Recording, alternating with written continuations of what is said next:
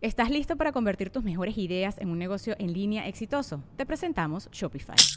Tal vez no lo sabías, pero nuestro podcast More Than Mamis es un negocio y lo empezamos por supuesto para desahogarnos y hablar sobre la maternidad, no para convertirnos en expertas de ventas y del e-commerce. Así que sí, necesitábamos ayuda para vender nuestro merch y poner en marcha nuestra tienda. ¿Y cómo suena con Shopify?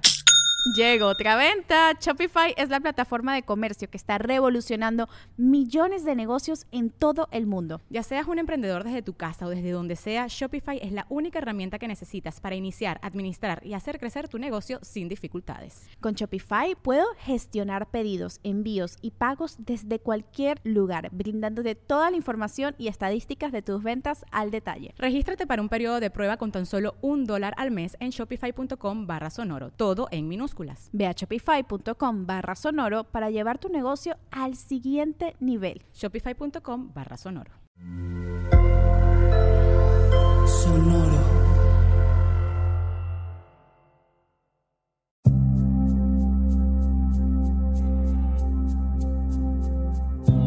Soy Alexis de Anda. Estás escuchando El viaje. Una producción de Sonoro un espacio que invita a despertar la conciencia.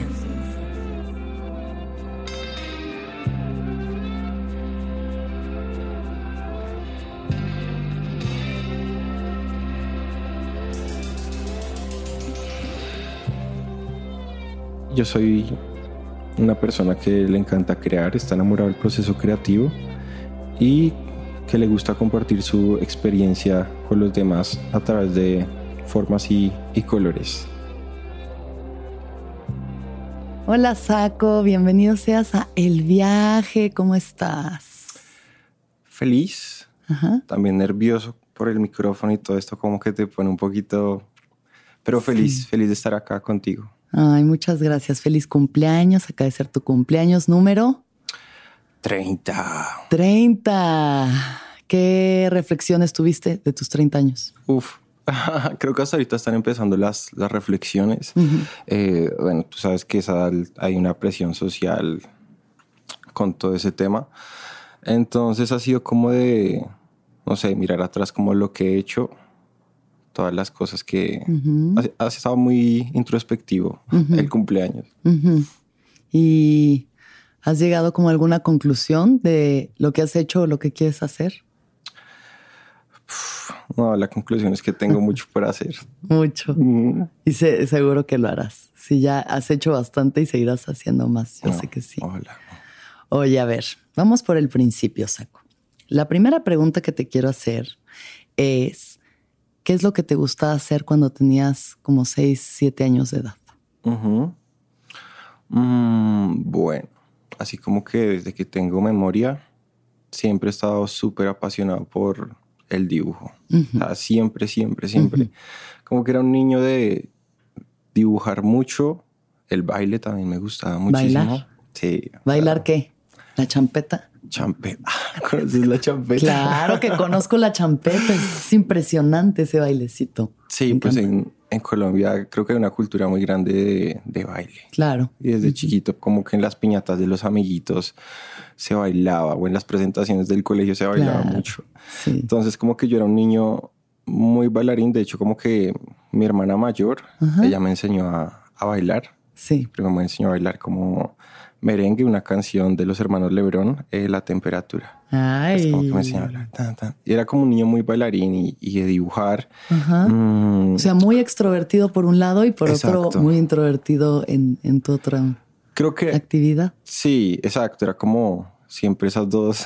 Era súper extrovertido, pero también como que tenía esos momentos de, dibujo y de hablar solo. Así como cuando los niños se ponen así como y hacer historias y todo esto. ¿Qué, ¿Recuerdas qué eran las cosas que dibujabas a esa edad?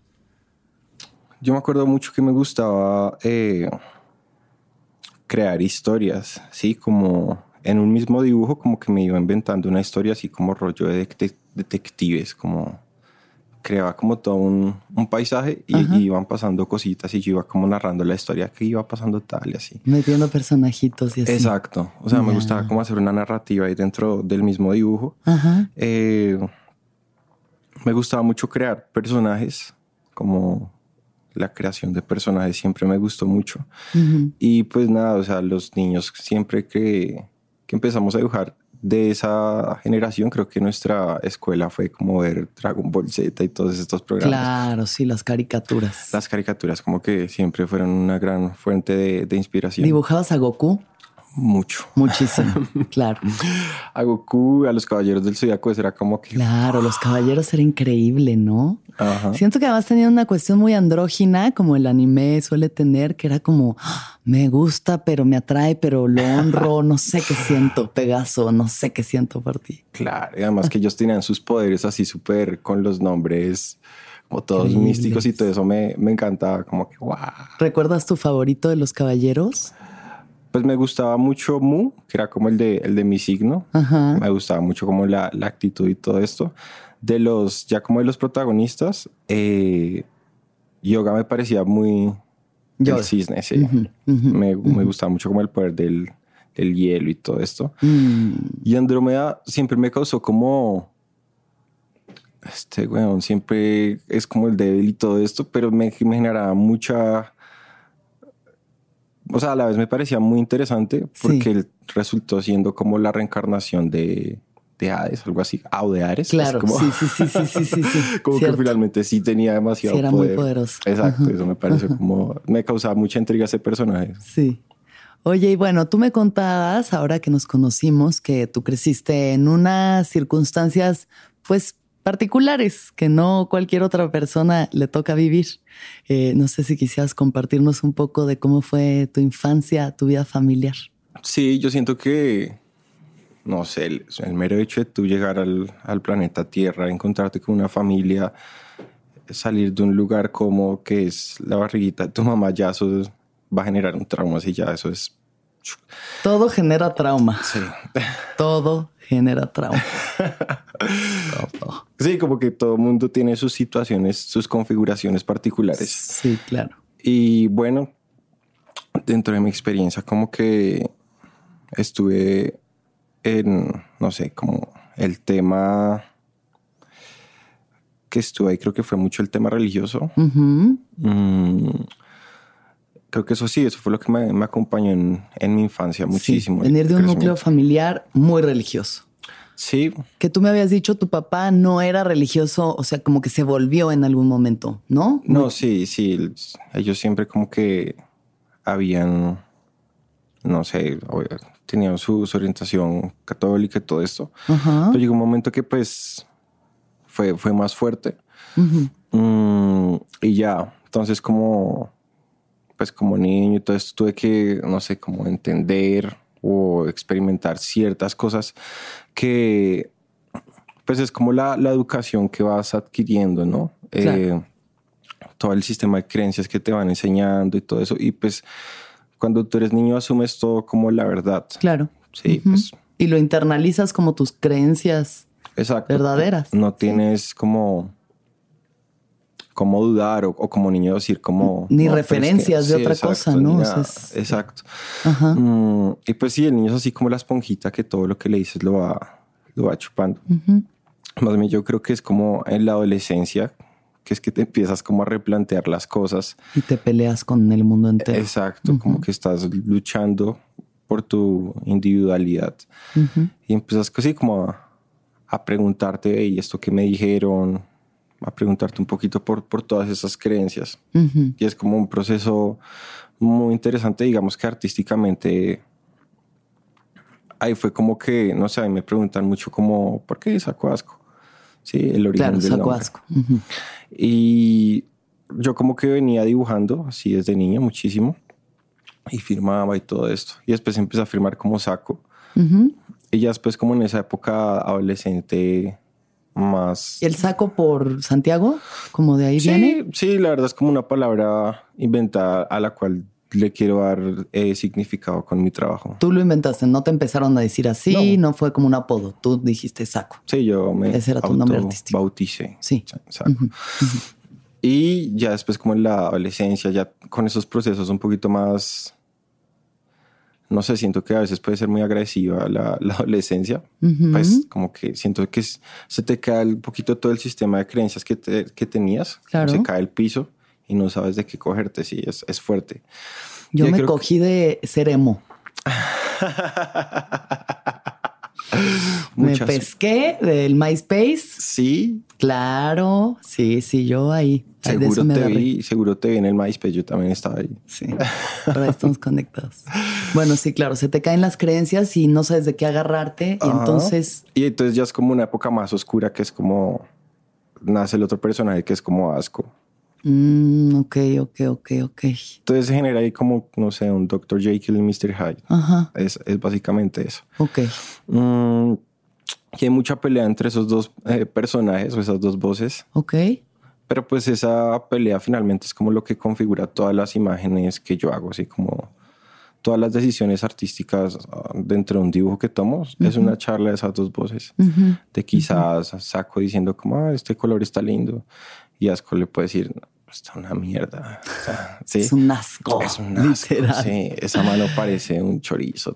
Y, y, está bien co-crear con ambas partes porque efectivamente la mano parece un chorizo y hay que cambiarla. Entonces, como que está chévere. Es un trabajo de co-creación, ¿sí? Entre claro. esos dos. Ok, aprender a equilibrar esas dos voces. Exacto. Una tarea, ¿no? Equilibrar esas dos voces. La tarea. Porque siento que asco gana mucho a veces, o sea, como ocupa mucho espacio. Exacto. Este, em, justo esta metáfora que tú, bueno, este, este cuentito, metáfora, no sé cómo llamarlo, de, de los dos lobos, el blanco y el negro, que tú ah, también lo utilizas mucho. hay dos lobos. En tus manos hay dos lobos. Dentro de ti hay dos lobos. Hay uno blanco representa la bondad, ¿no? Como todos los aspectos, el valor, la verdad, el respeto. Y un lobo negro, que es toda esa parte que te dice que no mereces, que no hay, la destrucción, la violencia. ¿Qué lobo gana? Al que alimentes más. ¿Tú crees que alimentas más a uno de los dos? Sí.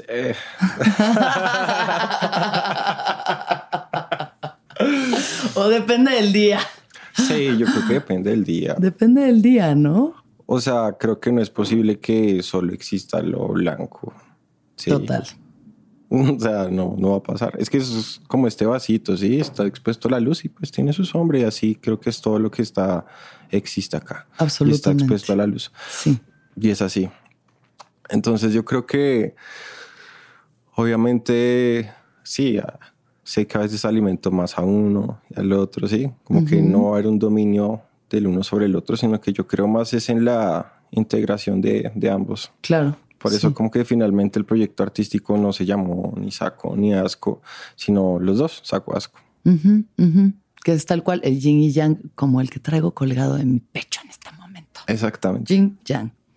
Este, a ver, vamos a un poquito en retrospectiva. Entonces, estas creencias religiosas con las que tú creces, que son, mm, digo, si bien también de la fe católica, supongo que son más o menos las creencias con las que crecimos muchos, por lo menos en México y en Colombia seguro que también.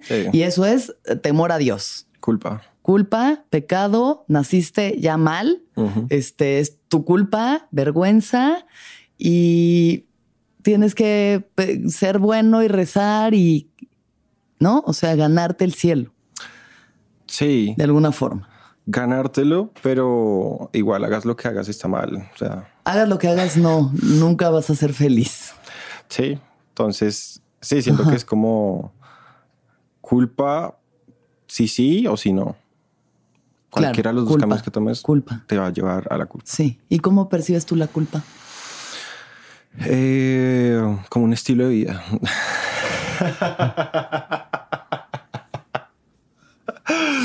o sea, siento que ya se vuelve un estilo de vida. ¿Me entiendes? Como que es tan recalcitrante que ya toda culpa, o, así era en mi caso, sí, como que ya culpa por todo.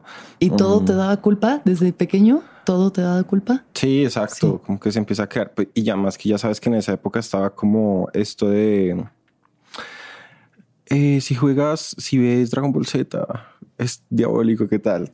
Ah, claro, que todo es diabólico. Sí, sí, sí, sí, Y yo y medio, ni se diga. Ni se diga el nivel de diabólico. ¿Cómo se atreve a, hacer trans? Ajá. Entonces, como que pues eso ya como niño se va generando en ti como una culpa de no puedo ver tales cosas, no puedo hacer tales cosas porque esto está mal. Y eso también te dan más ganas de verlo y de hacerlo. Exactamente. Se genera esa doble, ese doble rostro. Sí, desde, desde tu infancia ya se empieza a generar como esa, esa sombra que se siente atraída por esos temas. Mm, que pues realmente pues no, son cosas, eran, eran muñequitos, sí. No, total. Y también, no sé, depende, ¿sabes? Como que yo veía Dragon Ball Z y a mi familia nadie le interesaba y nadie nunca me dijo que eso era diabólico ni que estaba mal. O sea, al revés, mi papá nos compraba videos de Ren and Stimpy o como, ¿sabes? Estas caricaturas que sí son más como para adultos. Y estaba todo perfectamente normalizado. O sea, nunca fue algo que me causara a mi culpa de ver. Este, obviamente culpa de que a veces te agarraban frotándote contra algo y te decían, déjese ahí. que también genera trauma, obvio, también genera trauma y genera sexualidades bastante confusas, heridas, ¿no? O sea, nos cuesta. Pero bueno, sí, en, en, tu caso, que igual era una comunidad más recalcitrante, religiosa, en la que sí todas estas cosas están mal, ¿cómo le hiciste para reestructurar? O sea... Mm, bueno, es que creo que se pone muy interesante, como que pues venía todo este sistema de creencias súper pesado. Mm, y pues siento que como niño mi lugar seguro se empezó a volver las últimas páginas de mi cuaderno, ¿sí? donde dibujaba, mm. donde hacía mm. muñequitos. Ese se volvió mi lugar seguro, como yo sentarme a dibujar mis personajes, crear historias, porque de esa manera me, abstraía un poquito de, esa realidad que no, que no, me gustaba, así, que era, era muy pesado. Entonces eso me ayudaba como, yo me acuerdo mucho que yo hasta jugando me sentía feliz y me emocionaba muchísimo. Y, y después como que se me olvidaba yo porque era que estaba feliz. Ah, era porque este jueguito, sí, o sea, como... Como que olvidé, o sea, como que había algo así que... Pero era, pero era ese lugar de fantasía, ¿sí? Claro. Eh, ahí era la felicidad, ahí era el lugar seguro, ahí era donde estaba, donde eras libre, de alguna forma, y es donde eras libre. Exacto, entonces como que yo, o sea, y es algo como de ese gusto por la fantasía que hasta hoy en día yo creo que se empezó a volver como un problema que tengo que lidiar, ¿sabes? Porque entonces ya quiero estar mucho allá o ya empiezo a pensar que todo lo que se me pasa por la cabecita es verdad. Y pues imagínate, alto problema. Alto problema creer que todo lo que pensamos es verdad. Exacto. Entonces siempre tengo que volver a, pues, al mundo real, ¿sí? Tengo que estar como entre los dos mundos, donde allá, pues en el mundo de las ideas, mundo creativo, de la fantasía, pues creo mis cosas. Claro. Y pues aquí, pues en la vida Las vendo. y aquí vengo y las vendo. Y aquí pues vengo, sí. Claro, y a relacionarse y no, o sea, todas esas partes. Exacto. Pero es brutal también, ¿no? La realidad. Pero creo que pasa mucho que se, se crea un conflicto cuando voy a ese mundo de fantasía y empiezo a vivir eh, como si fuera el mundo afuera, así como mi cotidianidad en el mundo de la fantasía y a ejercer diálogos de conversaciones que nos han dado en el mundo real. Pero diálogos con los personajes que creas, con, o sea, con personas reales, empiezas a imaginar eh, escenarios fantásticos que no suceden en la realidad. Exacto, cuando tú estás imaginándote y le voy a decir esto y tal, no sé qué. Obvio, fantaseando, tal cual, fantaseando. Ese tipo de, fantasía. Sí, sí, sí, sí, sí. Y luego eso, ¿cómo sientes que interfiere en la realidad? ¿Genera mucha ansiedad? Claro, porque yo creo que ese ejercicio pues te puede a ti hacer creer que pues que ya sabes también lo que piensa la persona. Claro. Y cómo está actuando la persona. O cómo quieres que actúe, ¿no? ¿Cómo, quieres que, actúe? Todo por tus suposiciones. Sí. Y, dar por hecho como que eso que te imaginaste y así son las cosas. Claro, sí. Mm, entonces pues eso te hace vivir eh, pues a la defensiva, ¿sí? Y en, constante estado de, ansiedad. Claro, sí, total. Entiendo perfecto. siento que es como el exceso de mucho de este mundo fantasioso. También creo que mucho el solo habitar este mundo práctico, sin darle importancia a las ideas, sin ser consciente de lo determinantes que son. Claro. Creo que eso es problemático en ambos casos, ¿sabes? Pues sí, al final regresamos al saco asco, o sea, regresamos al equilibrio del mundo material real y el mundo de las ideas y la fantasía y los sueños, ¿no? Este, cuando se recarga más sobre uno, siempre viene el desequilibrio. Sí. Entonces, yo, por ejemplo, también soy súper fantasiosa. O sea, yo conozco a alguien y la telenovela que me ha armado una y otra vez unos cuentos y unas y le voy a decir y me va a decir y va a llegar y entonces y nada de eso pasa y lo que yo digo lo digo mal y lo que me responde no es lo que quería y me genera frustración, ¿no? Porque es eso, la expectativa no macha con la realidad. ¿Te acuerdas de esta película de 500 días sin ella, 500 Days of Summer? Sí. Que tiene la escena en la que vienen los dos cuadros, el de la expectativa y la realidad. Como que eso dije, claro, sí, me ha pasado, me ha pasado, ¿no? Mm, ahorita ya a mis casi 35 he aprendido un poco a decir, ok, sí, soy una persona que es muy soñadora. Em, no, dicen que es por mi luna en Pisces. Yo no sé, pero soy soñadora, ok, voy a crear escenarios imaginarios en mi cabeza, ok, pero ya no les voy a dar el peso emocional que les daba antes. Como que ya sé mucho más arraigarme de verdad a, decir, ok, esto es una fantasía, pero lo que pasa en la realidad es lo que pasa en la realidad. O sea, hay que construir a partir de lo que se genera en, aquí, aquí y ahora, ¿no? Eh, como regresar mucho al presente y quitarle expectativas a todo lo. Digo, uno no puede dejar de hacerlas, pero como quitarle ese peso que hace que si las cosas salen distinto, uno se frustre y ya diga, pues ya no quiero nada. Si esto no era exactamente como yo lo había imaginado en mi cabeza durante las últimas siete noches, ya no quiero saber nada de ti. No sé, ¿tú qué piensas? No, ya con eso que dijiste me quiero ir a reflexionar. Quédate aquí. Quédate aquí a hablar conmigo. Tengo que irme a pintar. Tengo que irme a dibujar. Tengo que abstraerme de esto. Tengo que abstraerme de esta situación. Yo creo que hay, hay, un término que dijiste que me gustó mucho que es peso emocional. Y es curioso porque, bueno, justo la otra vez hablábamos de, pues, de ese fantasear tanto. Y a veces creo que lo más sanador que me puede pasar es verlo de, con humor, ¿sabes? Exacto. Sí Hablemos de eso. Hablemos de eso, por favor. Hablemos del humor. Eh, porque sí, o sea, yo también voy a mil, o sea, siento que el, pensamiento compulsivo es como una droga, como te cuelgas de una, un pensamiento y ese te lleva a otro, y así, y terminas estando en la cárcel, te divorciaste, eh, te ganaste la lotería, ¿sí? Perdiste una pierna. y, es, y es loco porque yo siento que el, ego como que no, no diferencia la realidad de las fantasías y tu cuerpo se tensa. Y yo creo que uno hace caras mientras está pensando eso y, claro. y sufre cosas que ni siquiera están pasando. Sí, eso es impresionante, ¿no? Loquísimo, eh, me parece impresionante. Y, y a veces me, me sirve mucho como caer en cuenta de, parce, estamos en, montados aquí en la en Fantasyland.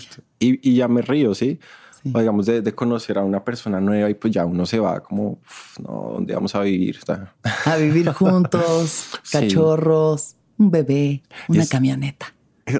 Y es gracioso, ¿sabes? Al fin y al cabo, pues es gracioso. Y siento que, pienso yo, que eso mismo que te hace a ti pensar todas esas cosas, es lo mismo con lo que tú creativamente desarrollas algo. Claro, totalmente. Con lo que tú empiezas a crear y a pensar opciones y a configurar, digamos, una imagen, colores, formas y qué tal, si tan, tan, tan. Creo que es el mismo carácter, solo que yo lo puedo usar pues para joderme la vida o, o, pues para crear, pero siento que ese joderme la vida es involuntario, ¿sabes? O sea, la, la mente va y fluye como el agua así, está moviéndose. Exacto, imparable. Pero creo que el problema es cuando yo le doy ese peso emocional, porque hay ciertas, ciertas como fantasías que me generan a mí mucho dolor. Porque digamos, hay fantasías que me generan a mí risa, como, ¿qué pasaría si, eh, no sé, abro un extintor acá y lo empiezo a echar? Sí, y mi cabeza, eso lo puede pensar mi cabeza involuntariamente. Y para mí es como, qué putas. pero si yo empiezo a pensar otro tipo de cosas de otro carácter, de, ah, claro, nunca me dijo la verdad, ¿por qué no algo la pena? Eso ya tiene un peso emocional, Catita, sí. sí. Pero creo que es el mismo carácter de, de fantasía. Sí, claro, vienen del mismo lugar al final. Exacto. Y es la imaginación, vienen de la imaginación. Pero justo creo que eso es algo y hasta incluso un buen consejo para toda esa gente que, ok, a la mente no nos para a nadie. Que yo sepa, yo no conozco un solo iluminado hasta la fecha. Ok, entonces, la mente no para. La gente creamos escenarios a veces muy catastróficos. O sea, hay personas que pasan décadas temiendo la muerte de su madre. Décadas.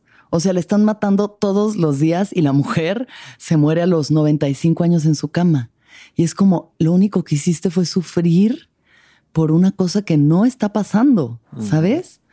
O sea, estos pensamientos obsesivos, a veces patológicos y a veces sí, o sea, siempre hay que ir a terapia, pero a veces pues sí hay cosas que tienen como, como que tienen que ser tratadas de otra forma, pero para toda la gente que no sabe qué hacer con todo eso, es como que depositarlo en un acto creativo es lo que más ayuda a sublimar ese, ese sufrimiento, ¿no? O ese movimiento imparable de la mente la creatividad. O sea, yo me doy cuenta, si yo me paso el día así papando moscas, imaginándome cosas y así, puedo llegar a esos lugares, ¿no? O sea, o un túnel, un hoyo negro ahí de decadencia, o a una fantasía romántica de telenovela, pero al final fantasías. Y si me pongo a escribir, todo se transmuta. Ajá. Y como que es una buena terapia y las cosas fluyen de otra manera. Entonces se nos olvida mucho eso y a veces preferimos seguir en la chaqueta mental y solo quedarnos viendo Instagram y generando otro tipo de chaquetas que, que realmente lidiando más creativamente con, con nuestros demonios. Totalmente. O sea, totalmente lo que dices porque considero, bueno, volviendo a hablar un poquito de infancia y todo esto, eh, creo que todos los niños teníamos una manera creativa de expresarnos, ¿no? El baile, el canto, dibujar, sí, como que cuando niños teníamos alguna manera de expresarlo. Claro. Mm, y tristemente llegó un momento del crecimiento que dices, no soy creativo o yo no... La vida llega y te rompe. La vida llega y te dice, no. Tú vienes aquí a estudiar y luego trabajar y obedecer y, callarte. ¿Cómo era que eh, me acuerdo mucho del ciclo de la vida que nos enseñaban en el colegio? Nacer, crecer, reproducirse y morir. Ahí está. Eso es lo que vienes a hacer. Espectacular. Ay, ya sé, solo me falta reproducirme y morir. ya casi lo logro. Pero me parece muy loco que cuando niño y lo dibujabas, o sea, lo dibujaba en el cuaderno, el ciclo de la vida, el ciclo de la vida. Entonces, pues bueno, aprendimos ese tipo de cosas y se cortó ese proceso creativo y pues ya dejamos de crear.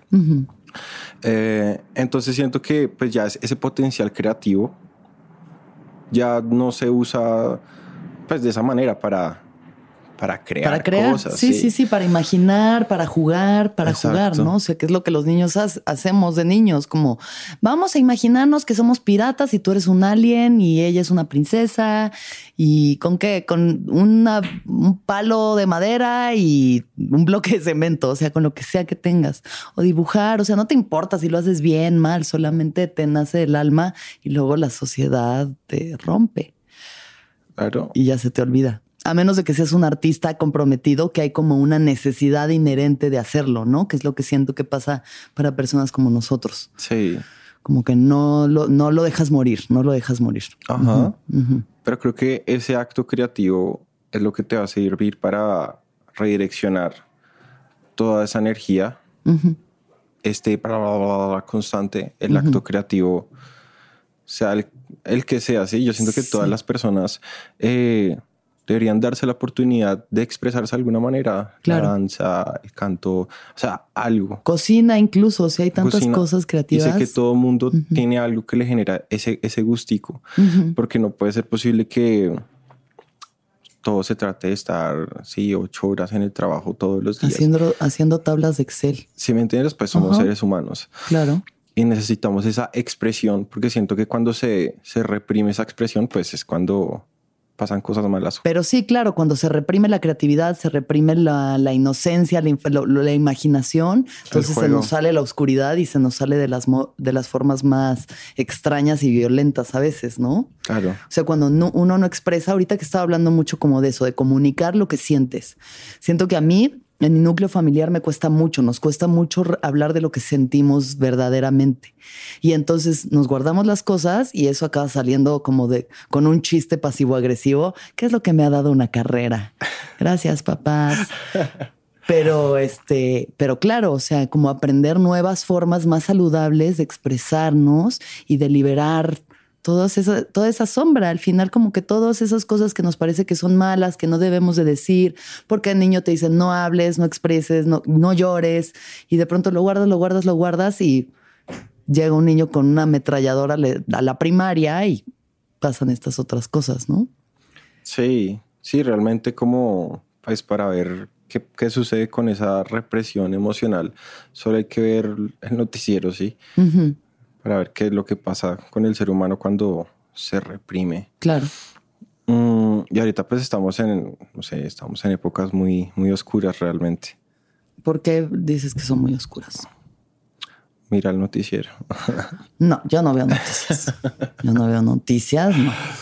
Pero no es al final saco asco, no es al final siempre ha habido guerra, violencia, matanza, eh, ¿no? Degenere siempre ha existido. Desde, o sea, si hubiera habido internet en la época de los aztecas, también hubiera sido como alguien más hubiera dicho, oigan, allá en México hacen unas cosas bien intensas. Claro. O sea, es también la supercomunicación que tenemos, o sea, el estar sabiendo todo lo que pasa todo el tiempo también.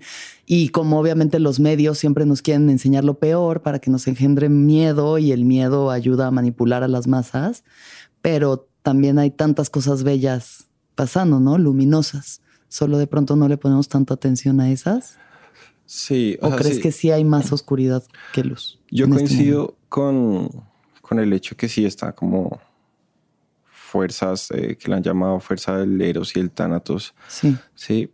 Mm, pero también creo que el ser humano tiene que, o bueno, no tiene que, pero ha ido evolucionando, por así decirlo, sí. Mm, digamos como que, no sé si estamos en, en el deber de, que las cosas cambien y, que la sociedad sea más justa, ¿sí? Porque a pesar de que siempre estén esas dos fuerzas o pulsaciones, ¿sí? Pues eso no quiere decir que sucumba a alguna de las dos y todo tenga que ser de esa manera, sí, a pesar de, de estar esas dos fuerzas. Porque digamos, no sé, como que como eran las cosas en la Edad Media, sí, una época muy oscura. Brutales también. Exacto, sí. Sí. Pero que no era como, bueno, el ser humano es la cagada y ya, sino que pues eso tiene que cambiar, sí, ese tipo de cosas. Y siento que así estamos en este momento, que hay muchas cosas que la sociedad se tiene que replantear. Claro. Y encontrar un paso más, pues, a una sociedad como más equilibrada y justa, aunque tampoco creo que vaya a ser perfecto todo en algún momento. No, yo creo que eso es una utopía imposible de alcanzar, ¿no? La perfección, porque es inherente en el, en el ser, o sea, en el animal y en el humano, la violencia, el, ¿sabes? Ser rapaces, como querer dominar, o sea, hay, hay, ciertas cosas que la vida es violenta, ¿no? Y, y, uno hace su mejor esfuerzo por no serlo, pero también es como, como no aceptar, o sea, como decir, no, así no debería de ser, es como justo no querer ver el yang. Es como querer solo estar en la luz y que la oscuridad no exista. Y eso es imposible. O sea, para, para nuestra salud mental es mejor aceptar que todo existe, que todo está pasando todo el tiempo. Está naciendo gente, está muriendo gente, hay amor, hay odio, o sea, todo. Pero este, pero sí creo que si algo tenemos también como especie humana es el refinamiento de nuestra conciencia, mm. ¿no? Que creo que es algo que a mí me conectó mucho con tu trabajo. O sea, la razón por la que yo llegué a ti fue justo por, por cómo tratas el tema de la conciencia, del ego, del espíritu. Y te quería hacer esa pregunta, ¿en qué momento tú sientes que tomaste conciencia? Hmm. Pues yo siento que ese hay hechos que te dan un campanazo para que eso pase, ¿sí? Y por lo general son hechos que no son cómodos, sino pues cosas que te hacen ver que no puedes seguir viviendo de esa misma manera o que realmente te hacen no seguir viviendo de la misma manera. Mm, y creo que son, son cosas que te marcan, ¿sí? Situaciones que te marcan. Mm, y que te hacen querer ver más. O sea, yo me acuerdo mucho del sentimiento de, de, este cuando estás sufriendo mucho y estás en una berreada así máxima. Sí, sí, sí, sí. Y ya no preguntarme por por qué me está pasando esto, sino me, ya me, preguntaba por qué soy así, ¿sí? Ajá. Porque estoy reaccionando de esta manera tan fuerte. Claro, dejaste de verlo hacia afuera y empezaste a ver hacia adentro. Sí, porque era, era muy comparativo y como que siempre he sido muy comparativo como con las demás gente y decir como, si yo veo gente que no es tan emocional o, o si me o sabe llevar las cosas de otra manera o no le han pasado ciertas cosas o, lo que sea. Pero me compara mucho como y me llevó como hasta odiar mi sensibilidad, como no quisiera ser tan sensible. ¿sí? Pero pues para un artista, imagínate, si me entiendes, es como para un músico odiar el oído, ¿sí? No, totalmente.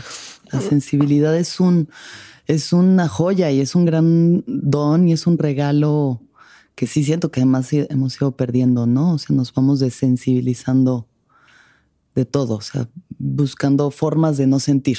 Exacto. Y final, finalmente la sensibilidad es lo que te conecta con los demás. Claro. Y entonces fue este dolor tan profundo lo que te hizo decir qué es lo que está mal en mí. Sí, pues como decía antes, la culpa es un estilo de vida. La culpa, un estilo de vida. Un estilo de vida. Entonces, eh, como que ya, pues eso no es sostenible tampoco, sí, vivir de esa manera. Um, ¿Y qué es lo que hiciste?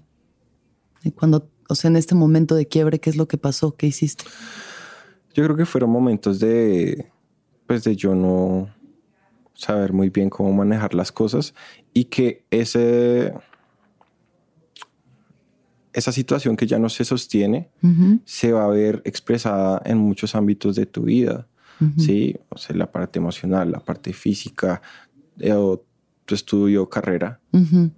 Todo eso como que empieza a flaquear. Ya. Porque pues todo, como que todo bailado, ¿no? Claro. Todo, está asociado. entrelazado.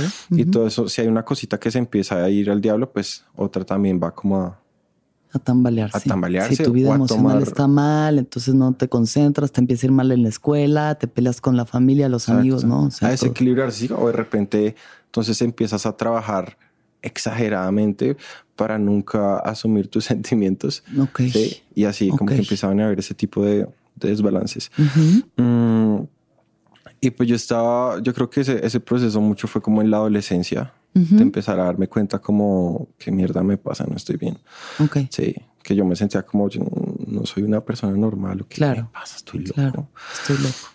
Y ahí empecé como a, a, sentir afinidad por el tipo de, pues a interesarme, ¿no? Por los temas de, del interior humano. Eh, y también un poco a ver cómo, pues cuando te empiezas a, te preguntas qué diablos me pasa, pues esa pregunta necesariamente te va a hallar a la familia. obvio. Siempre que uno llega, ah, es que a la terapia, ay, es que lo que pasa es que en el trabajo, y tu papá y tu mamá, ah, es que, y tu papá y tu mamá, no, pero es, tu papá y tu mamá, ¿qué? Tu papá y tu mamá, y tú ya otra cosa, ¿puedo hablar de otra cosa? No, no puedes hablar de otra cosa, ah, nunca más en tu vida. Eh, entonces, ¿empezaste tú a ir a terapia? Por supuesto. ¿A qué edad empezaste a ir a terapia? No, hubo unos primeros acercamientos. Sí. Eh, ¿En la adolescencia? Sí, por ahí. Sí, en la adolescencia. Obviamente al principio no me gustó. Claro. Pareció como pues, adolescente. Ah, no me entienden. Claro, sí. digo, heavy, ¿no? O sea, difícil en esa edad tener que confrontarte claro. de una forma tan profunda. Claro, y pues estaba realmente, eh, he sido muy bendecido con un círculo de amigos muy, muy bonito, ¿sabes? Como que tengo unas amistades donde podemos compartir nuestros sentimientos. Como que yo soy, siempre estuve como un colegio masculino, pero mis amigos eran como un poquito desconectados de esas dinámicas patriarcales, machistas. sí, exacto, sino como que no sé por qué, como que todo el, el grupo era muy sensible. Sí. Y pues teníamos mucha tendencia a que nos gustara la música y sí, como mucha afinidad. Sí. Por eso, y creo que siempre nos hemos podido como hablar de las cosas, pero igual también una persona que tiene tu misma edad y que puede estar sintiendo lo mismo, pues tampoco es que te pueda decir como... Mucha perspectiva. Exacto. Sí, o sea, como que hay quien ayuda a quien. Exacto. lo máximo que podemos hacer es acompañarnos en el camino y que eso ya es demasiado de por sí. Sí, sí, es bastante hermoso. Entonces, eh, ¿qué pasó? Yo me pongo a ver como las historias, sí, como a ver, echar una mirada a mi familia. Y hay temas que, que empiezo a ver, sí, como de enfermedad mental, temas de adicción, eh, de suicidio, todos estos temas que, pues, siento que es información que necesariamente, pues, voy a tener yo, sí. y, y, ya está. Y, y como que tengo que reconocerlo como, sí, o sea, tengo esa información, eh, todos como esos sistemas de creencias se heredan, así como heredas la nariz de tu mamá. Claro, sí, sí, como heredas lo físico, heredas lo emocional, lo mental. Las creencias, sí, pues se, se, transmiten. Y pues eso me empieza a generar a mí mucha, muchos cuestionamientos, muchas preguntas, eh, de también entrar a ver cómo de qué se ha hablado en el mundo sobre eso, sí, como me empecé a interesar mucho por el tema del psicoanálisis, la mitología, como fueron temas como que se volvieron muy atractivos para mí. Mm, y particularmente pues el arte era una válvula de escape para expresar todo eso. Yo como que en, esos momentos de, tanta no piso, eh, siempre como que me apasioné mucho por la música Ok. Muchísimo. Ok. ¿Qué eh, tipo de música? Eh, me gustaba mucho el metal en esa época. Ok. Como el hardcore y todo esto. Como que yo ponía papeles, compraba papel periódico y, ponía mi pared y ponía música y pintaba. Así ¿Pintabas en el periódico? ¿Pintabas? Sí, okay, salpicaba todo, sí. Pero la idea era pintar en, el, en el periódico. Y eso para mí era como, uff, tan liberador. Sacarlo, sacarlo todo tan liberador que mientras hacía eso lloraba, eh, me reía, disfrutaba, pero podía expresar todo eso. Porque justo como, como hablábamos, como yo me empecé a cerrar al mundo, a reprimir los sentimientos y ya no era ese niño feliz bailarín, sino pues ya era una persona más reprimida. Sí. Muy reprimida, ya había cambiado mi personalidad muchísimo. Pues después de adquirir todo este sistema de creencias de culpa y todo eso, ya era una persona sí, sí, cerrada, reprimida y con miedo al daño y con miedo a hacer lo uno o lo otro. Así que el arte era ese lugar donde salía el fuego. Siempre, siempre fue así. Y, y, entonces a través del psicoanálisis empiezas a entender un poco más como el mundo interior, ¿no? Tu mundo interior y por ende el mundo interior, ¿no? Los a través de los arquetipos, a través de la mitología. Exacto. Sí, yo siento que en, toda esta literatura y estos personajes que han hablado de estos temas está interesantísimo y me han dado como unas bases y, y en particular hay algunos que les tengo mucho cariño. A ver, ¿cómo cuál? Joseph Campbell, siempre lo voy a Joseph Campbell, máximo. Máximo. El viaje del héroe. El viaje del héroe. El viaje del héroe, claro. Sí, siempre es, es para mí súper importante. Pero siento que mi punto de referencia siempre va a ser mi experiencia personal y mi humanidad. Sí. O sea, no quiero ser un artista, sí, o que se apoye 100% en los comentarios de otras personas, sí, en, su experiencia.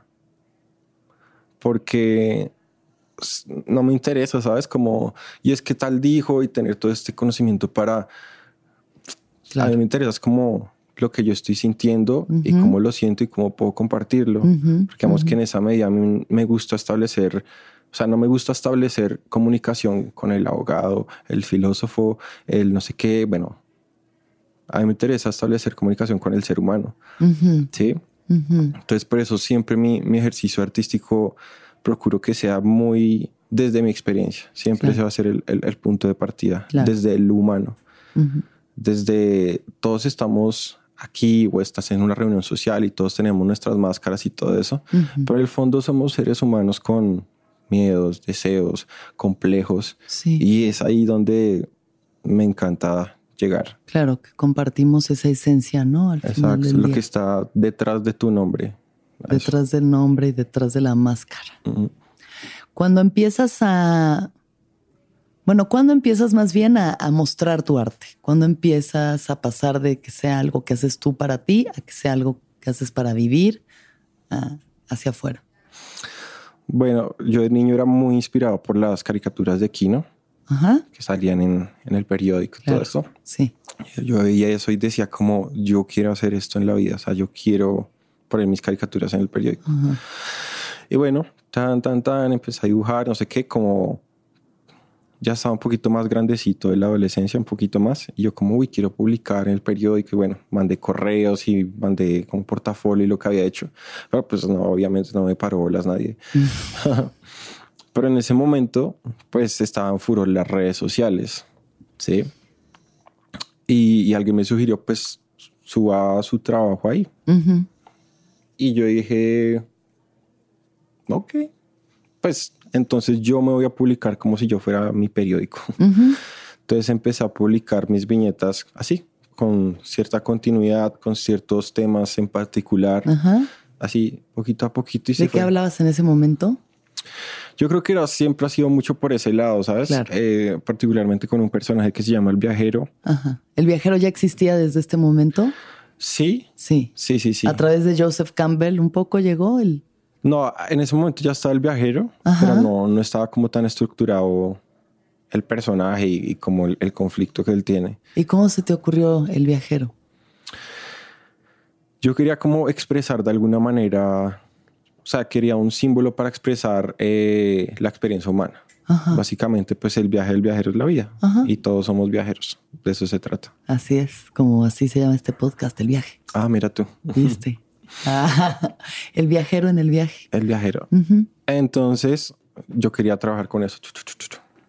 En determinado momento, eh, por alguna cosa que me pasó o lo que sea, eh, se me sentía muy mal y muy deprimido y se dio la oportunidad de ir a India. Pues ya sabes que en el imaginario occidental está un poquito como relacionar la India con la iluminación. Y... Totalmente. Si yo me voy a ir a la India, me voy a bañar en el Ganges, ya. me voy, a despertar, mi tercer ojo se va a abrir y ya voy a estar bien para siempre. Exacto. Lo que pasa a veces es que la gente va a la India, va al Ganges y ve un bebé muerto flotando. Historia real de una amiga mía. Sí. Que me dijo, híjole, fuerte. La iluminación, fuerte.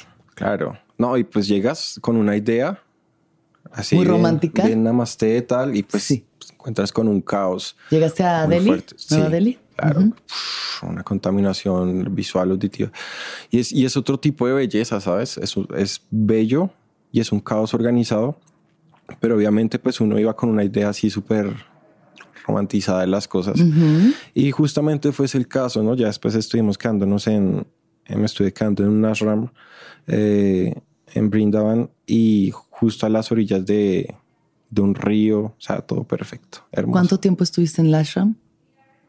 En esa ciudad estuve como, creo que una 15 días, 8 días. Mentira, no, yo creo que fue 10 días, algo así. Ok, como 10 días. Sí, en esa ciudad. Es que se recorrió por varias ciudades. Ya. Pero esta particularmente pues era una muy especial, un lugar muy especial. Y pues nada, fue un momento pues que justo estaba ahí y pues me sentí igual de deprimido y desesperado que en Bogotá. Ya. Bueno, descubrí que el, agua, que el agua moja, ¿sí? No es el lugar. Y eso fue, fue bonito. O sea, en su momento fue muy doloroso y frustrante. Como entonces, ¿qué tengo que hacer? Sí, ¿a dónde tengo que ir? Y pues la pregunta no es a dónde tengo que ir. Sí, no. Y bueno, ese fue como el núcleo de la historia del viajero. Ahí fue que yo como que dije, ok. Pero sí es a dónde tengo que ir, porque al final sí es ir hacia adentro. Ah, ok. ¿No? O sea, yo creo, como en esta cuestión de no puedes escapar de ti, a donde quiera que vayas nunca vas a escapar de ti. ¿No? O sea, tus preocupaciones, lo que sea que traigas, lo llevas contigo a donde sea que vayas. Pero entonces, ¿para dónde vas? Para adentro, ¿no? Que igual es un poco la intención de ir a la India a un ashram, ir hacia adentro. Claro, sino que pues, pues en, ese momento mi, intención estaba más hacia el exterior, si me entiendes? Como que allá me van a dar el conocimiento, si me entiendes? Y no estaba pensando tanto en cómo, pues es que tengo un sistema de creencias jodido, sí no estaba pensando tanto en eso. Claro, claro. Eh, y bueno, ahí, ahí fue que se creó como el conflicto del viajero y es como, ok, voy a escribir el libro del viajero y voy a desarrollarlo de tal manera. Que eso fue desde el 2016 que lo, lo empecé a escribir y hasta ahorita lo terminé justo antes de venir a México. Ay, qué maravilla. ¿Ya está publicado? No. Ay, ya, yo quería que me dieras uno. Yo soy el que más sufro con esa publicación. Justo antes de, o sea, el día antes de volar a México, se le entrega a un editor. Un pedazo de mi alma te lo entrego. Vamos a ver qué pasa. Seis años de trabajo. Ajá. Increíble. Y pues cambió mucho el, el final. y pues si, si, mueves una cosita en una novela gráfica, tienes que mover muchas cosas más atrás. O sea, como que se ha tenido que ir reinventando muchísimo. Claro. Y bueno, ya ahorita como que por fin ya. Ay, qué maravilla. Felicitaciones. Gracias. Espero que está aquí en todas las librerías de México. Esperemos que sí, cuando estén pendientes para el viajero de Zacuasco, porque digo, yo he visto viñetas, ¿no? Eh, de lo que subes a redes y es hermoso, hermoso y me mm. encantaría poderlo ver en su, en su plenitud, todo el viaje del viajero. En el viaje. En el viaje. Ah. Bueno, ok, entonces te vas a la India y ¿qué pasa? ¿Empiezas el viajero ahí? Ajá, empieza el viajero y creo que bueno, ahí empiezo como a tomar las cosas sí, como ver las cosas de otra manera. Bueno, siento que es, un, esos procesos de, autoconocimiento, es como que siempre vas abriendo nuevas puertas, ¿sí? claro. Y cuando ya pensaste que tienes una respuesta, pues entonces se cambia la pregunta y así.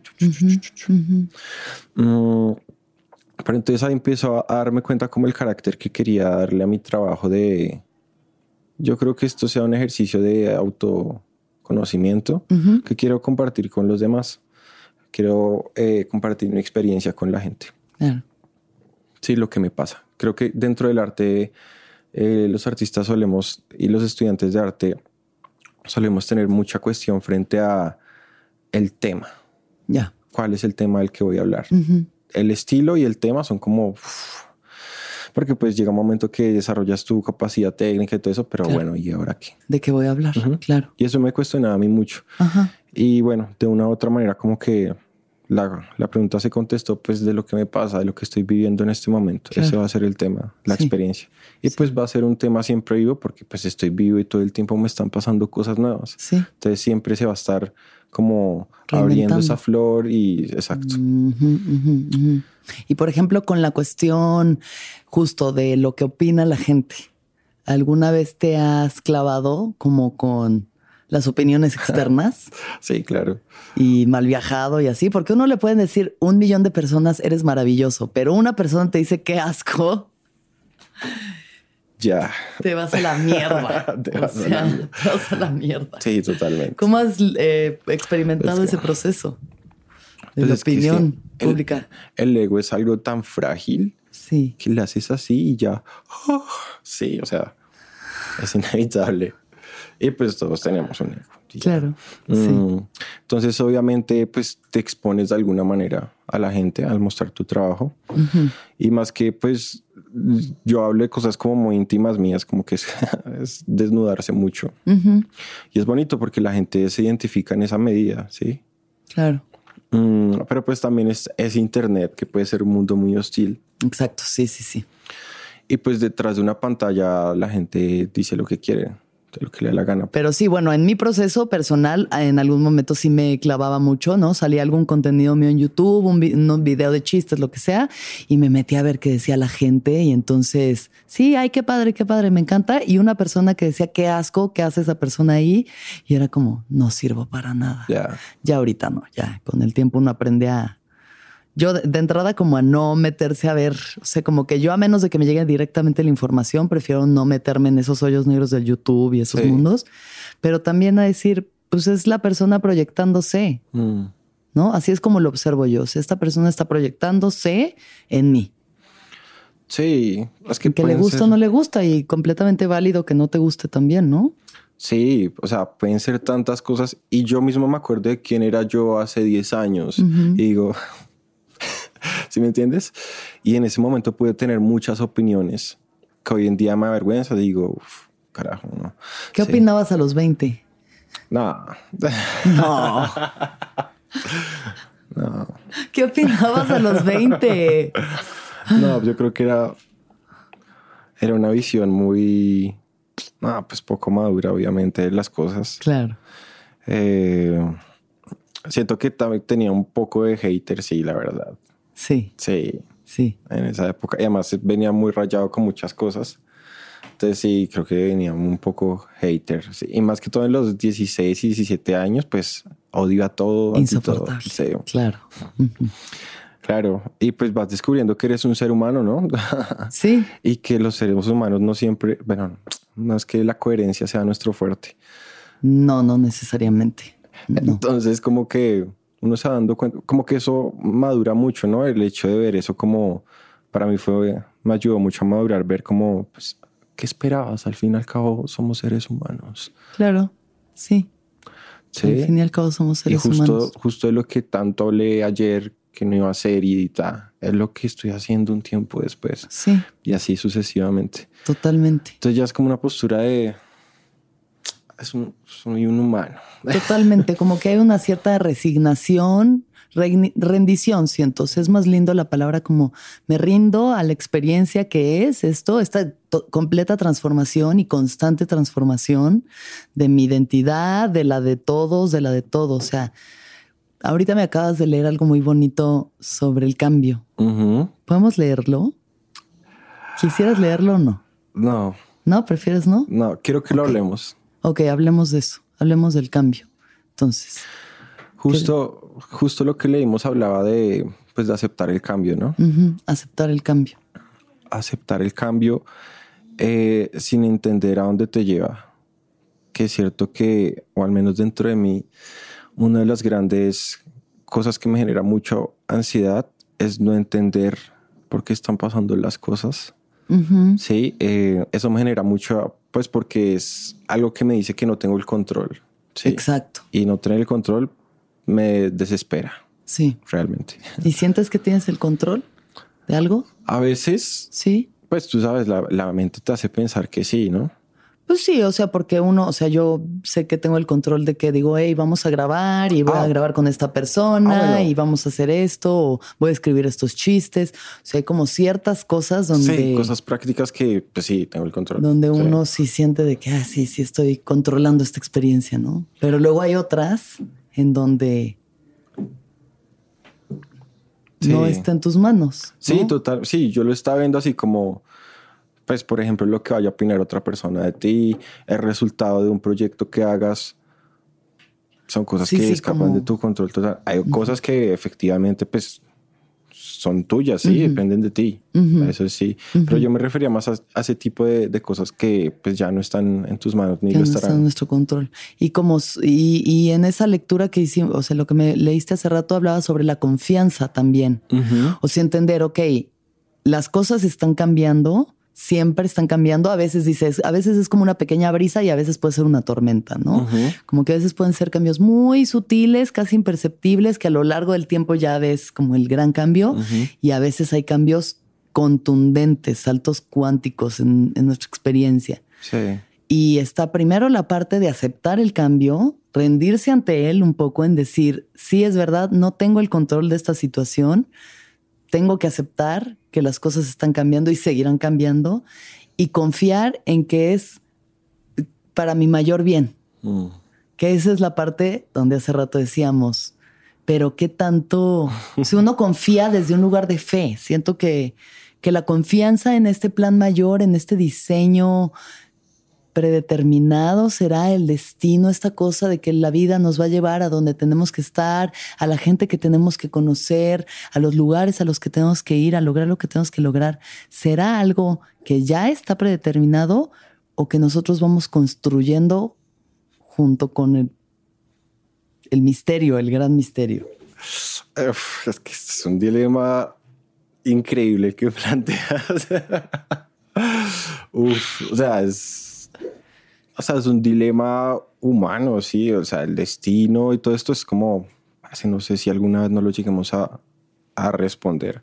Desde mi ignorante percepción respecto a ese tema, yo lo que puedo entender o lo que mi interpretación que tengo en este momento es que efectivamente sí hay cambios, pasan muchas cosas, se repiten muchas situaciones, pero lo que le puede dar sentido a todas esas cosas que pasan es el aprendizaje. Claro.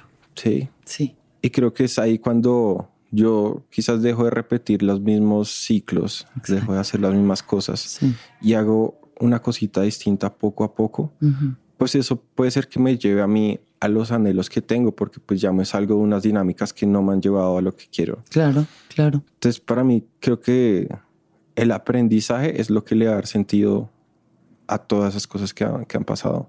Sí. ¿Cuántas veces necesite que me pase lo mismo? Claro. Bueno, no sé. Cada quien, sí, todos estamos en nuestro proceso y cada quien lo tendrá. Pero siento que es el aprendizaje lo que hace llevar a, a otro el cambio. lado. Sí, también como el cambio de alguna forma controlado. Exacto. O sea, en cierta medida como que tú permites ese milagro, ¿sí? Exacto, tú lo, lo permites y hasta lo, lo ejecutas. Lo ejecutas, sí. Ejecutas el milagro de decidir hacer las cosas de una forma distinta. Por una vez. Sí, pues sí, si hay algo, o sea, esa frase creo que es de Einstein, o por lo menos eso dice Instagram a veces. Eh, locura es hacer lo mismo esperando un resultado distinto, ¿no?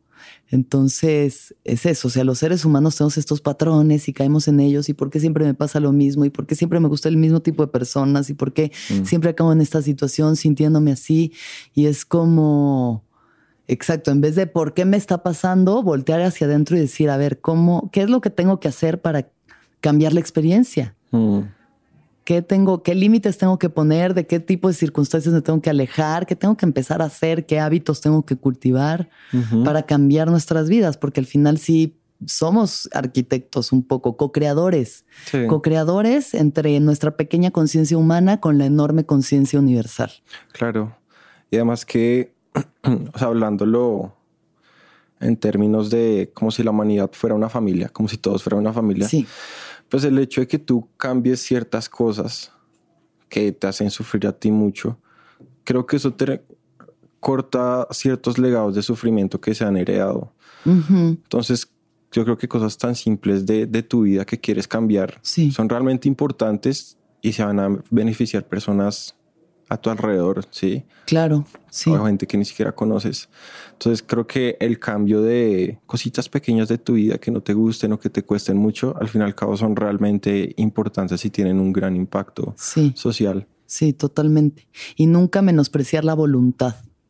Porque creo que de pronto entramos como en unas resignaciones de decir, ya, así soy, así voy a ser siempre Mm. ¿no? O sea, nos frustramos porque repetimos ciertas experiencias que nos generan dolor y entonces como ya, pues ya, güey, ya. O sea, yo he llegado a decir, ya, estoy maldita, tengo una maldición, lo que necesito es que una bruja sacrifique una gallina, este, ¿sabes? Como que decir, estoy maldita y luego es como, no, no, o sea, no.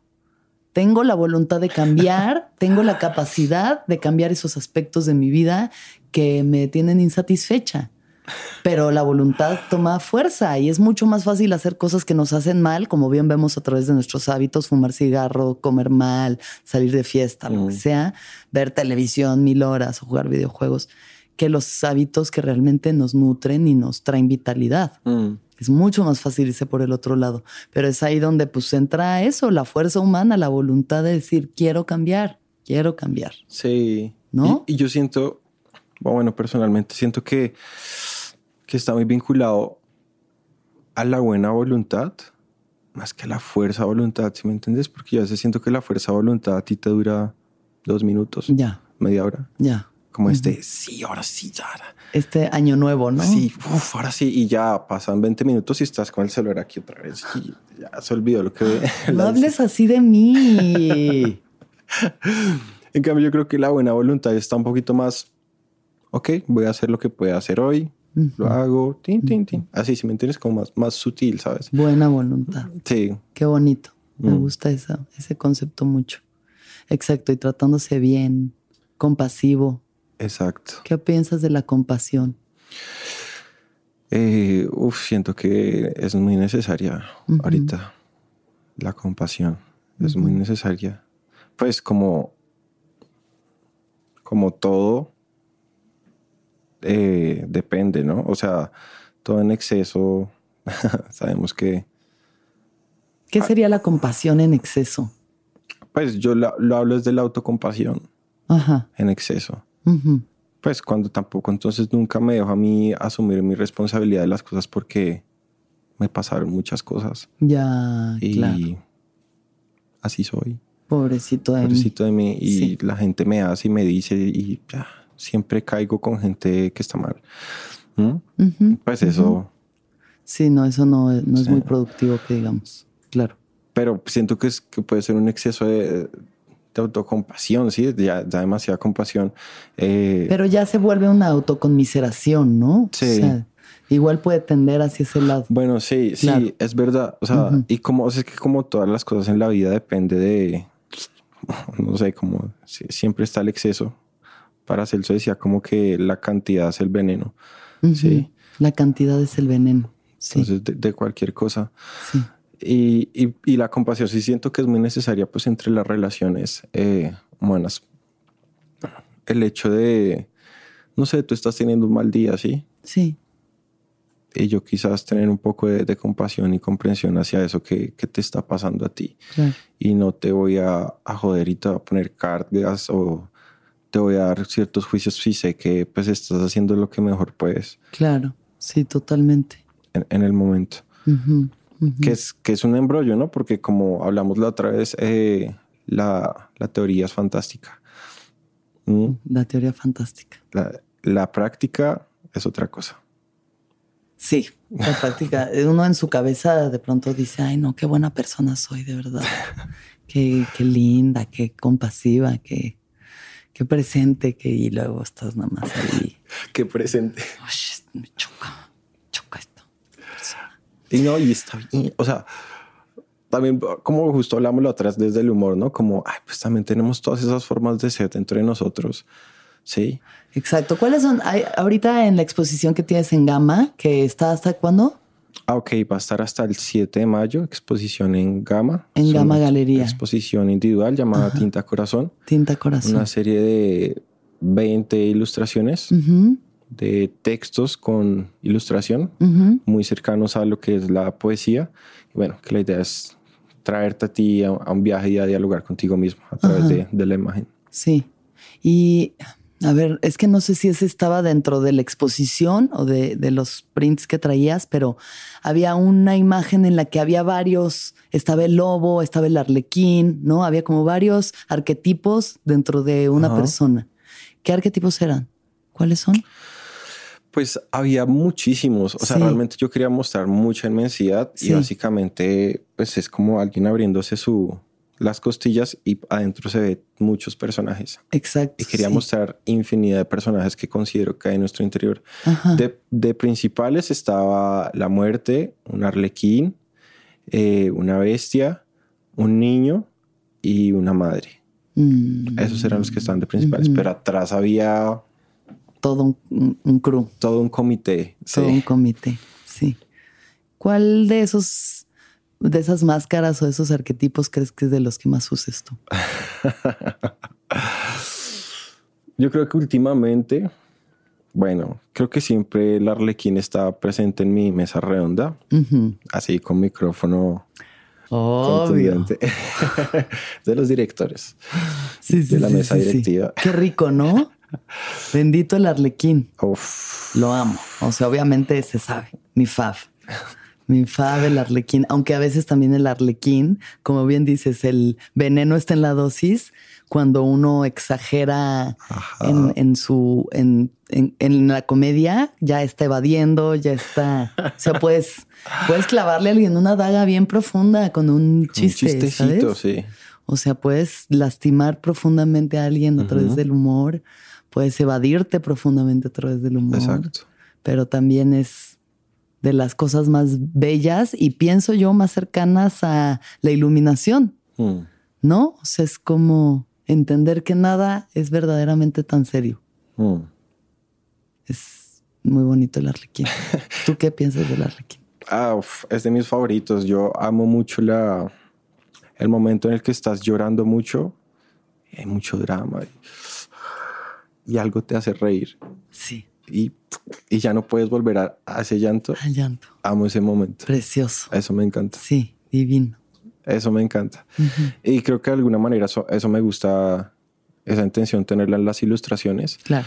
Por eso hay personajes con caras de, de mucho drama y dolor y, y, como el excesos sí. que te muestren como cuando ya la tragedia se vuelve comedia. Claro, sí, sí. Lo, lo melodramático final. Exacto. Ajá. Ese, ese, me gusta poder reírse de eso. Entonces siento que, que el arlequín, eh, ese personajito que tenemos dentro, que nos hace reírnos de las cosas, sí. eh, que a veces puede que no sea tan correcto, pero y, pero dice sus cosas. Eh, está ahí presente y siento que es un don para el ser humano para salir adelante de muchas situaciones y sobrellevar muchas cosas uh -huh, a través uh -huh. del humor. Sí, siento que la gente que pierde el sentido del humor pierde el, la vida, ¿sabes?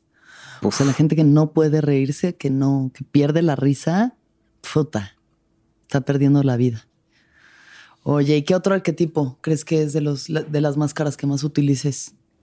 Eh, pues son por momentos, ¿no? Sí. Ahorita en este momento creo que he estado muy con la bestia, o sea, con la rabia y le he usado mucho para, para crear. Uh -huh. Creo que el último mural que hice eh, lo hice mucho con esa voz. Uh -huh. Sentía mucha rabia por una situación y pues en vez de ser grosero con alguien o lastimar a alguien, pues prefiero claro. direccionar eso a través del arte y pues pintar emputado con música a todo volumen. Uh -huh. y, y, se me dio muy bien y el, además el mural quedó increíble. ¿Está en, ¿Es el que está en Panteón? En Panteón. Es está en Panteón que está en el centro. Para uh -huh. los que están en la Ciudad de México, lo pueden ir a ver también. En Rabioso Pizza Perro Negro se llama. Rabioso Pizzas Perro Negro. Sí. Unas pizzas con una cantidad de cosas encima. ¿La comiste? ¿La perro negro? Muchas.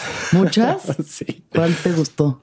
Había, yo creo que me acuerdo una vez apenas llegué que yo dije, uff, ya no quiero más tacos.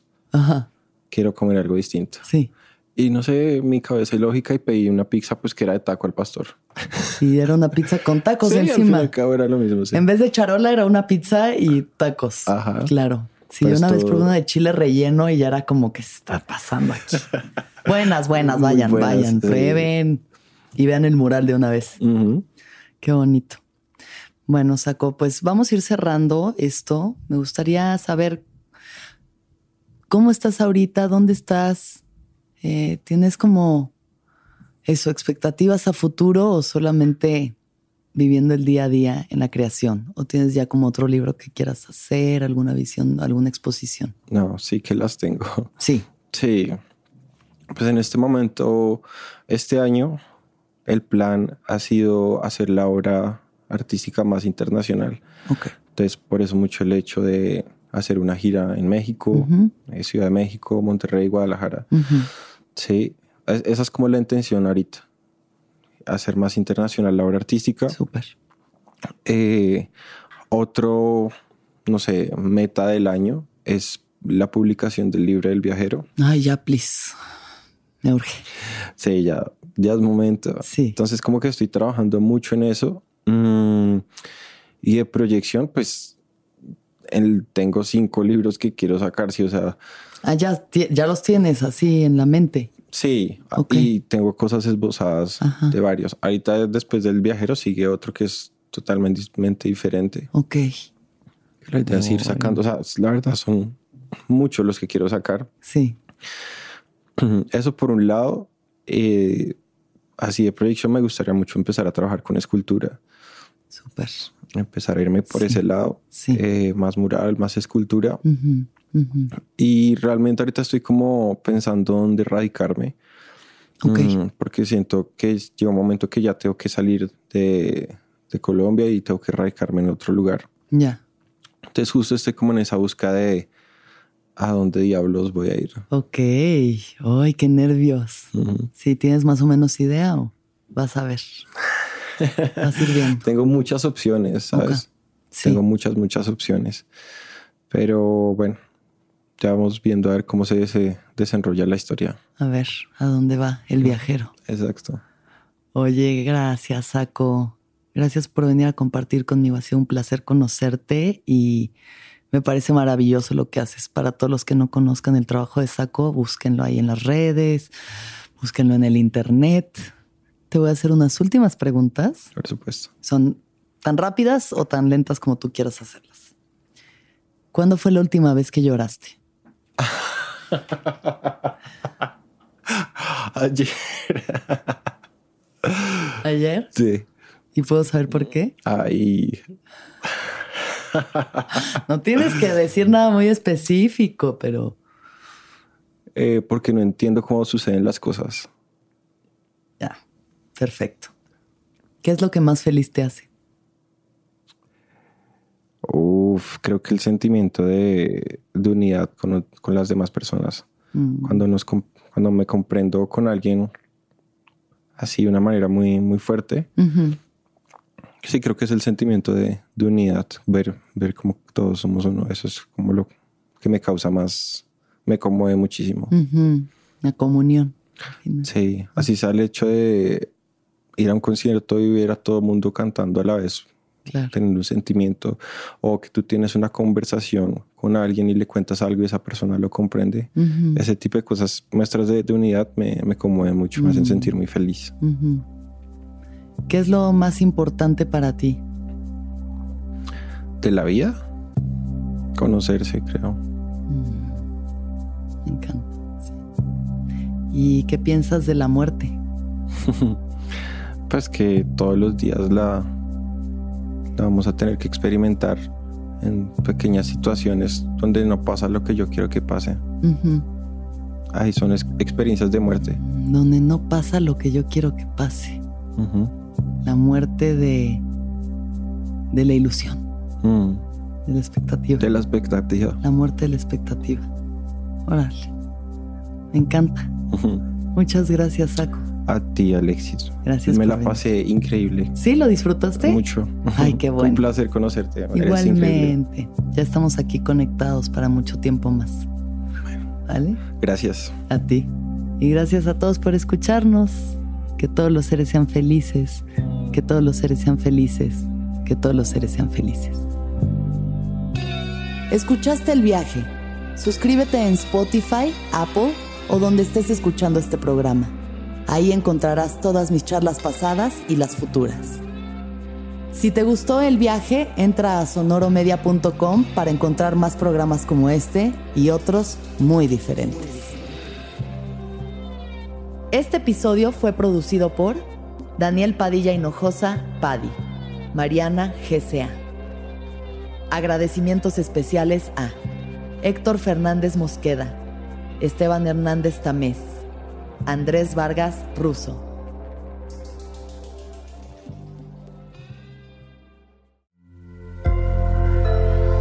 Sonoro.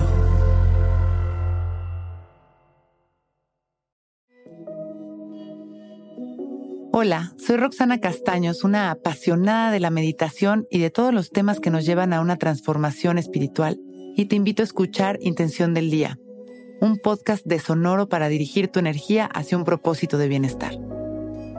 Encuentra un nuevo episodio todos los días en cualquier plataforma en donde escuches podcast.